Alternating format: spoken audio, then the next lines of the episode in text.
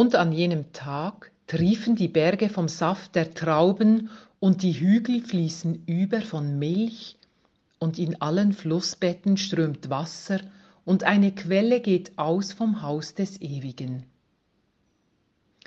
Liebe Hörerinnen und Hörer vom Wort zum Tag, das sind Wort vom Buch Joel aus dem vierten Kapitel, Vers 18.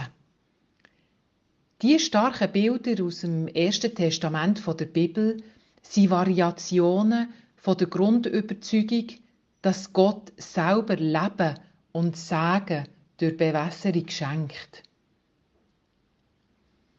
In den letzten Tagen und Wochen haben wir bei uns eine grosse Hitzewelle erlebt. Und es ist nicht selbstverständlich, dass immer noch Wasser fließt, dass wir uns erfrischen können am Wasser, so wie ich das alle schätze, nach einer langen Wanderung, wenn ich mein Gesicht und meine Hände an einem Bergseeli oder an einem frischen Brunnen waschen kann.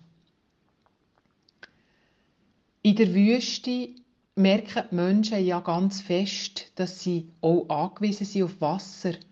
Und das Wasser, das kostbare Wasser, wird gern weniger. Damit ich als Mensch in eine Einheit mit den Strömen vom Leben komme, ist es gut, wenn ich mich neben meinem körperlichen Wasserhaushalt auch um mein seelisch, um mein seelisches Wassergleichgewicht kümmere. Ich weiß nicht, wie es euch geht.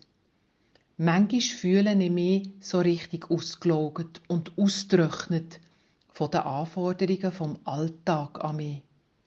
Ich rase von der einen Arbeit zur anderen und komme kaum zur Ruhe. Ich vergesse dann Wasser zu trinken. Und plötzlich habe ich Durst. Vielleicht seid ihr von einer Krankheit plagt, die euch auslaugt. Der Schmerz nagt an euch wie eine Wüste, die sich ausbreitet.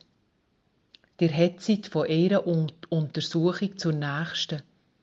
Niemand findet Quellen von der nährenden Milch oder die saftigen Trauben, wo euren Schmerz und eure Angst lindern können.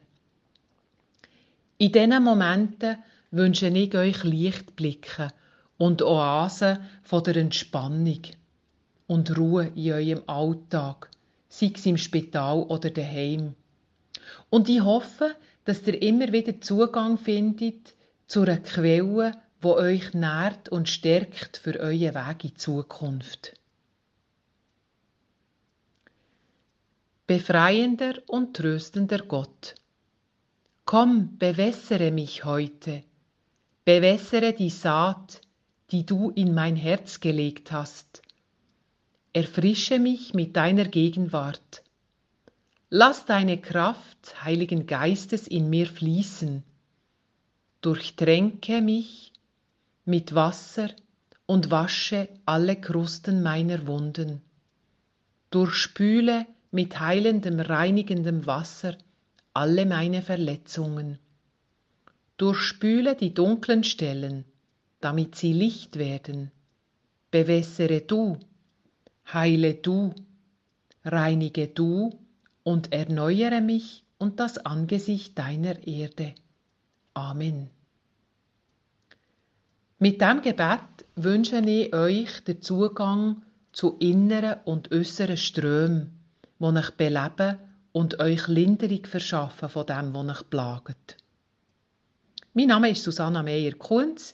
Ich bin leitende Spitalseelsorgerin am Universitätsspital in Zürich.